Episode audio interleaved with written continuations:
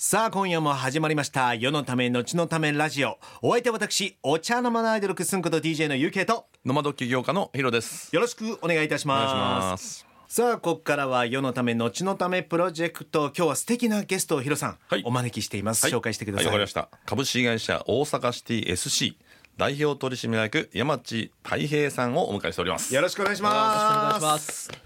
じゃあ自己紹介お願いしますはい、こんばんは株式会社大阪シティ SC の山地太平です。よろしくお願いします。よろしくお願いします山地社長って呼んだらいいの山地君って呼んだらいいの太平ちゃんって呼んだらいいの太平ちゃんで平ちゃんでよろしくお願いします。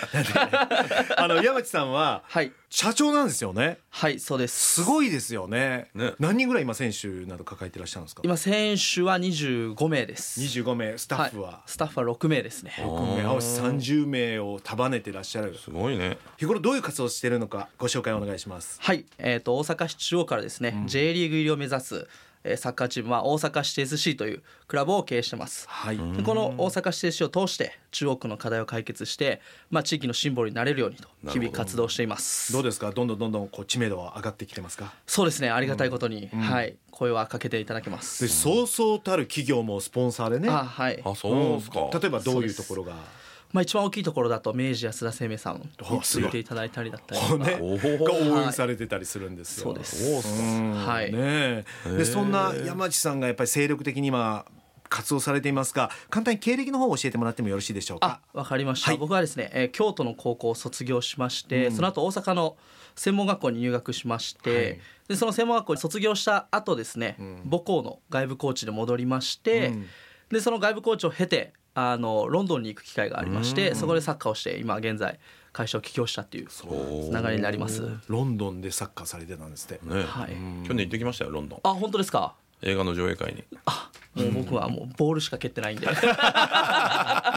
も向こうではプロのお話とかもあったんでしょそうですねビザの申請が通らなくてでもそのプロとはなかなかなれないもんじゃないですか、はいどういう形でどうなりそうだったのか具体的に教えてください、えっと、まずは僕の母校にいた監督がロンドンから来られた人で,、うんへえで。その監督がもともといたチームにうんまず練習で参加してくれっていうふうに練習で行ってもうここにいるかっていうふうになったんですけど、うんビザが下りないといううんそれはなんでなんですか労向働ビこザうのビザは厳しくてですね、うんあの日本代表のキャップがないとビザが下りないんですよ。へえそれはハードル高すぎるよね代表じゃないと降りない。そうなんですよわしかも A 代表でいわゆる今のトッもうプのみんなが知ってるああそうですそうですそとうですそうですそうですそうですそれはハードル高すぎるよなそうなんですよあ、そうなんだ。僕が行った当時がまだ日本のサッカーのランクが低くてですねなるほど認めてもらえなかったんですようーん。で今上がってきてどんどんその条件が緩くなってえる、、僕がいた頃だってまだ二十六だよね。 4年前です22歳なんで最近ですよね我我 々々 なんか二十年ぐらい前の話。我々の感覚ではねあれみたい な。でももうつい最近ですけど日本代表のイレブンに入らないと、はい侍ブルーを着ないと無理だったはいと、そうですそれは難易そ度れ高。はい難易度高いですねそれはきついよ。じゃあ日本に帰ってきてやればいいじゃないですかいやもう現地でそのそれこそ僕が22で行ったんですけど、チェルシーのアンダー18と試合をする機会がありまして僕が22歳ですけど相手は18歳で、はいチェルシー名門中の名門あです、ね、超名門ですその時にもうあ無理だと思ってえ、すごかっあもうレベルが違う どうどう違うのあの14歳にぶっちぎられたりだったりとか た。ドリブルで抜かれた。ちょっともうはいあ無理だな僕はっていう14歳でうちの子供じゃないですいかやそうなんです中1とか中2に途中で14歳が出てきてまあその14歳の子はもちろんねイングランド代表で、ねなっちゃった当時の14歳のイングランドあのな代るほど表であー少年の部のねはいそうですそうですうまあ早いは早いであそう。で18歳の子たちもねはるかに僕よりも身長高くて、なるほどみん。な180はように超えてるとそうですそれでもう心折れちゃったんだ完全に折れましたねはいでも日本に帰ってたら日本人の選手と戦えるじゃんいやそれでもやっぱり、んいやーちょっとさ選手はなーっていうのは向こうで思っちゃいまし たねそはういうんそんなに完全に心が折られま したそんなに違うんだいやもう全然違います 彼らもう家族ごと ねそのチェルシーからスカウトされてやってるんなるでほどもすう目つきが違じゃう本当にあれだね。ワールドカップが出る人たちってすごいんだね。あもうとんでもないお化けいでやすそれにそれに戦う日本のサムライブルーってすごいんだねあ。もうとんでもないですよ化け物だ。はい、僕も高校の時に今ねはい代表にいる鎌田大地選手と最後対戦したんですけど、もう止めらんないっす、そ はい、うもうなんだろうそうとしか言いようがいやないもう本世界だ当ねに衝撃でしたね、あそうはないんだ、結局鎌田大地選手に5点決められて、うん僕の最後の高校サッカー終わったんですやっぱり世界の選手になるとかやっぱり日本代表になるっていうのはもう違うんですよいヒロやいさんやもうわかりました今今分かりましたようやく分かりましたイイメメージがージがつきましたよねすごいんだねそうかで山内さんもともと大阪ではないですよね僕は京都ですはいねなんで大阪でじゃあサッカーチームを立ち上げて J リーグを目指そうと思われたんですかまあきっかけはロンドンに行って、ロンドンもねすごい、まあ、あの移民の方が多い町で、あーそうねまあ、ロンドンの方はほとんどいないんですけど、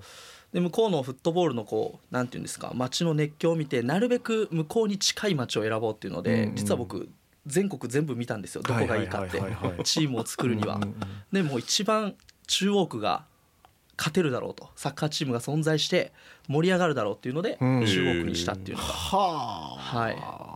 それはもうマーケティングですよねそうですねもう福岡も見ましたし東京も京都もそれこそ北海道も見たかな結構いろんなとこまあ、見ま中し国ってまあ本当に大阪ど真ん中ですよ本町とか心斎橋とあそうかでですそうもですそうですそうですもう本町寄りだったり、うん淀屋橋のあたりとかねああそうですのそうですあもう本当に大阪の東京で言えば千代田区みたいなもんなんですうよ、た、うんんうんうん、でそのマーケティング上何が揃ったんですか中国ではまずは人が 多いはいいやいやそのまんまやないかいはい、まずはもう人口が多いっていうのが一つ人口も多いんですか中国ってまあそもそも大阪市自体の人口がああそういうことね圧倒的に多いので、うん、でそれに加えてあとは、あの税収入がトップランク法人税のああなるほどなるほどなるほそうですっていうのもいろいろ踏まえてみてやっぱり勝てるところだなっていうのは思いましたサッカークラブとしてうんど安易だけどたん無難ですよねそうです結構いろんなチームの方に聞いて、うんやっぱね地方だとチームにお金が集まらないみたいです、あやっぱりそうなんだあなんで地方だとハード面は整うんで早く J リーグには行けるけど最後のところでやっぱり勝てないーやっぱり最後のところはもう資本力なんですよなどういう意味そえれそうなのそれどういうこといやも ううあのうん最後のところはお金がないといい選手は買えないわけですよあそうやんなそらそうやんなそりゃそうだよお金がないと来ないもんねそうですじゃあその財源はってなると町なんですよじゃあ山地さんのところは結構潤ってる、まあこのカテゴリーにしてははいんたくさんいただいてますねはいじゃあその分いい選手にもちゃんとお金を払えるしとそうですまあ選手の環境はトップクラスです日本であもそうはいこんなん聞いていいのかな平均年俸って大体どれぐらいなんですか実はねうちの選手は0円ですえどうどういうこと全然条件良くないやんななだと思うん話ですけそどれ全然良くないやん実は J3 でも月10万円もらってる人ってもしかしたらいないかもしれないへでもゼロなんでしょそうです でも僕たちが今いるのがえちょうどこの前はい1個昇格して J7 って言われるところなんですよおめでとうございますはいで654んまではみんな無給なんですよえへえ J7 まであんの89までありまはすそんなにあんのはいまあ名前は違うんですけどなんかすごいねそうですで7に選ばれて、はい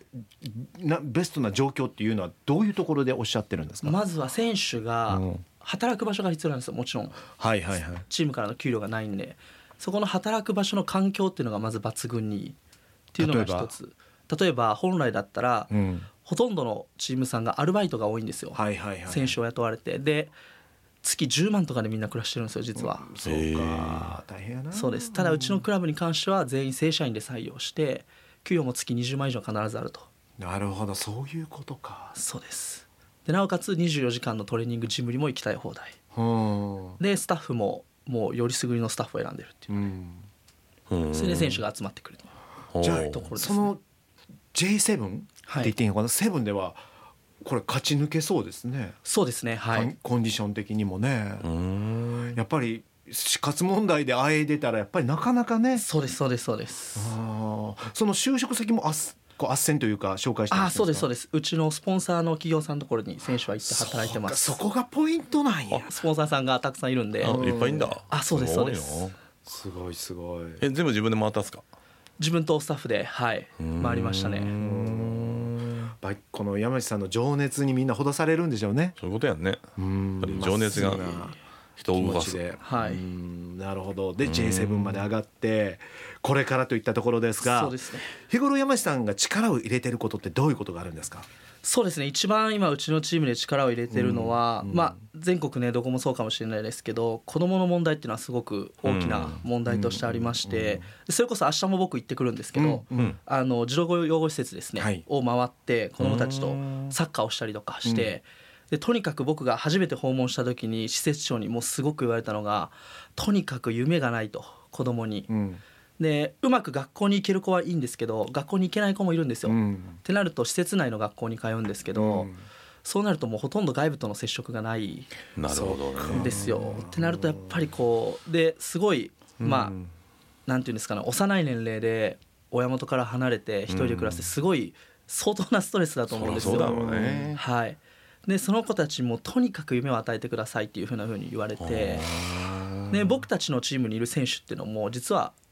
挫折してる選手ばかりうん、 J リーグにいてクビになったとかあそうかそうですもっと上のカテゴリーでクビになったっていう選手がうちのチームに来て、リベンジねそそうですそうです、それでもやっぱり夢を持てるんだっていうのを子どもたちに伝えていくっていう活動なにるは、ほどはい、力を入れてやってますね最初にあったその子どもたちいろんな経験を知ってますよね、そうですねはい、うん例えばどういう経験をされてる子どもたちが多まいあですか、 7割以上の子どもがやっぱりこう DV 虐待ですね、を受けて入ってきてるっていうふうにはお聞きしてます、ねうんはいでその子たちにサッカーを通すことではいどのように変わっていかれますか、まあ、最初ねそれこそボール蹴る前何なんだこのボールはみたいな状況から始まって、うんでサッカーってすごいチームスポーツで、えーゴールを取られればみんなで悲しんでゴールを取ればみんなで喜ぶっていうので、うんうんうん僕たち必ず点を決めたらハイタッチしようとみんなで、うんっていうふうに決めてやってて、うんでやっぱそれを通して人との関わり方だったりっていうのをこう、ねあの子どもさんたちがこうなんていうのかな感じてすごく顔つきが良くなっていくっていうのは感じますね。うん心を通わせれる瞬間なんでしょうね、うんサッカーがあるからこそそうねハイタッチとかいいねこれねうんそうですねやっぱボディタッチするからこそあーよりそうこですそううですねそうです気持ちが通じ合えることってありますよね、でもこういう活動をしようと思った原点ってあるんですかそうですね僕自身もですね、うん実はあのなんていうんですかね両親が離婚しまして、うんで離婚したのも小学校4年生の時僕が、うんうんでそういう経験もあって、うん少しでもこう僕たちはそういう子どもたちに力になりたいっていうふうに思ってまして、うんでそれでまあ大阪市の課題は何だって調べた時に、まあ、そういう課題が出てきて、はいでアプローチさせてもらったっていうのがきっかけですね。やっぱり自分の経験値が活かせれるんですよね。そうですね僕もだいぶ落ち込みましたね小学4年生の時 に、そっかはい、急に誰も知らない場所に引っ越して、うん、あでそう転校してでその場所で僕サッカーまだしてなかったんですよそはのい時、はいはいはい。で初めて声かけてもらったのがな地るほ元どのサッカークラブのあー友達を「おいお前サッカーしようよ」って言ってもらって、はいそれでサッカークラブに通い出して友達が増えたっていう経験が僕はあるんで、そうですねなるほどな。はいもう本当サッカーがあったから救われたんやね。いやそ山う内さんではすね本当に引っ越した時どうしようかと思って 誰も友達いないし いやこれみたいになってたんですけど、うんその一言で、うんはい、救われてほんとちょっとの出会いでねこう変わるもんねすごい本ね当そうですよそうでね。そそのねサッカーしに来いって言われなかったらまた違う人生ね、いやそうですそうです今やってないかもしれないねあそうですそうですそうですちょっとこのサッカーチームとヒロさんのコラボレーションいいんじゃないですか。いつかね。なんかしたいねなんか子供たちあ の我々花輪吹一さんという方あはいはいはいはをいこうどんどん世の中に広める活動をしてまして、は絶対子供たちに感銘するなと思うんですよね。そうねまた何かお手伝いしてもらあえたぜらひぜひ、ねよろし一緒にくお願いしますコラボレーションとかねはいうんお願いしたいと思いますが、はいうんでもこの大阪シティ SCJ リーグを目指して今頑張ってる最中だと思いますが、はい具体的に今こういうふうにやってるっていうことはあったりするんですか、こういうふうにやってる、うんそうですね、まあ具体的に言えばとにかくいい選手の補強はい、それってどうやってスカウトしていくのもうえーっとそういうセレクションがあったりだったりとあかー選手が集まっドラフトみたいなのがあるのてあそうですそうですそうでへすーまあドラフトみたいにくじを引くわけではないんですけど、うんうん一つの会場に選手が集まっへてそこで声をかけてっていうえそれをあの集めるあんな案内を流すわけいやなんかねいろんな会社さんがいるんですよそういう選手を集めてくれるへそんなのあるわけそうですおーそれで一つの会場にいわゆる契約満了した選手たちが集まって、うん、でそこで僕たちがスカウトそれは、えーなんかオーディションじゃないけど走って走り込んでるとか見たりとかするんですかあそうですそうですそうですうん実際選手が試合してるのを見て赤ビブス何番いいなとかそんな感はあじへえあそうなんだ、はいなるほど本当にスカウトシステムなんですねそういうあそうでプすロ野球そうですもね近いそうですえーうんこの辺をやっぱり見たりするってあるんですか選手でもここここを見てるっていつもスカウトする時って一番見るのは身体能力の高さですねそれは何で測るんですかだってみんな高いじゃないですかあそうですその中でもやっぱり一番なんていうんですかね一瞬の動きが速いとか人より少しでも高く飛べるあーこれはねもう後天的につきにくいこの年齢になるとああそはうなるほどねそうです逆に言えばサッカーは何とでもなるうんでも身体能力はもうどうしようもないそっかそうですなるほどであとは実際に喋ってみてうん、決めますいつもうん、やっぱり人間性も大事ですよねそこが一番大だって事でチすチームだもんね、そうですチームスポーツなチんでームで変なやつがいるとね、ううんんもう一瞬で崩壊しますからだからもう選ぶのもやっぱりそれはね一か八かそう賭けの部分があるとはいうんっていうことですよねはいそんな山内さんは影響を受けたして本ってありますか一番影響を受けたのはやっぱり本田圭佑さんですねんうんはいまあ、あの方もサッカーチーム持ってらっしゃったりしますもんねあー海外ねそうですそうですそうですそうですんどういうところに、やっぱりこの目的とか目標を達成するためのあの情熱っていうんですかね、うんあそこにやっぱり惹かれてますね僕は、うん山内さんも十分情熱ある感じがしますけどいやそ幼少期はそんなこともなかったんですよまあまあまあねちそうです、うん中学2年生の時にそれこそ南アフリカワールドカップでほあの本田圭佑さんがフリーキックうはいはいはいはいデンマーク戦で決めた、うんあの年に僕は本田圭佑さんを見てうんでそれからずっと本読んだりとか、うん SNS 追いかけるようになってこういう性格になっていきました、ななるほどるほどねやっぱり日本がいるから、そうですなるほど、はいちなみにマイルールとかあったりしますか、僕はね諦めなければ成功っていうのはマイルールです。うんずーっと続けたら絶対成功するもんねあそうですそうで すそどうんなです失敗があってもそうですそうですそうですそうでそれは何よりも大切です、す。はい。時間を有効活用するときに実践していることとかもあったりしますかそうですねもう準備が8割うんなのでとにかく僕は準備をうんこだわっていつもやってますね。準備とはどういう準備ですかまあ例えば試合とかにしてももう試合の事前準備がすごく大事なんでうん細かくタイムスケジュールを決めてうんでそれに合わせて動くだったりとか、であとは選手がこういう、えーシーンになった時にこういうものが必要だからこういうものは準備しておこうだったりとか、でまた営業であればとにかく相手の会社さんのことを調べて、うんうん何を言われても何でも返せるっていうような状況を作って絶対行きますえね。ちなみにヒロさんはどんな方かご存知ですよね。いやおい、おい、手ぶらで来たんかい。知らねえ。はい。ね、これから覚えていってください。はいお願いいたします。大丈夫です。さあ、最後の質問をヒロさんからお願いします。なんでそんな変なおおオチを持ってく るの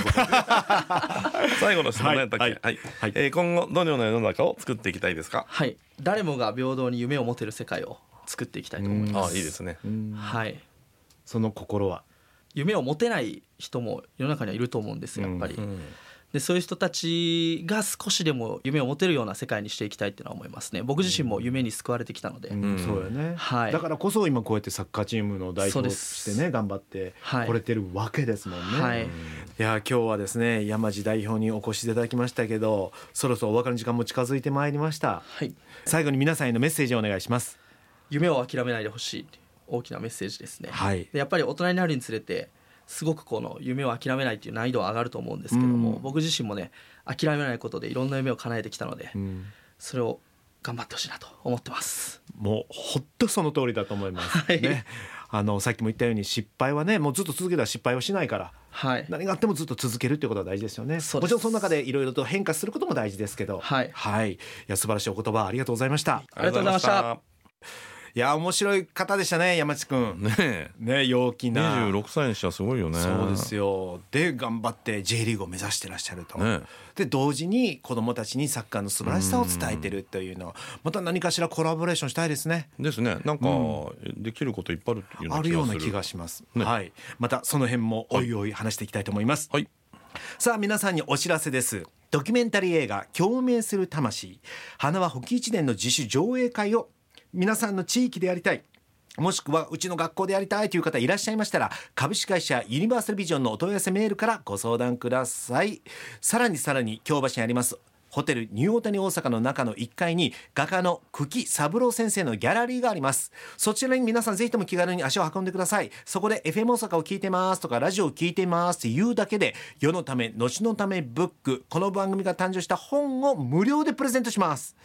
そしてこの本は Amazon 限定で絶賛発売中です。もちろん皆さんからのリクエスト、メッセージ、質問、お悩み相談などありましたら、FM 大阪のホームページから UK とヒロの世のため、後のためラジオを選んで送ってきてください。というわけで今日もお相手は私 UK とヒロがお届けしましたバイバイ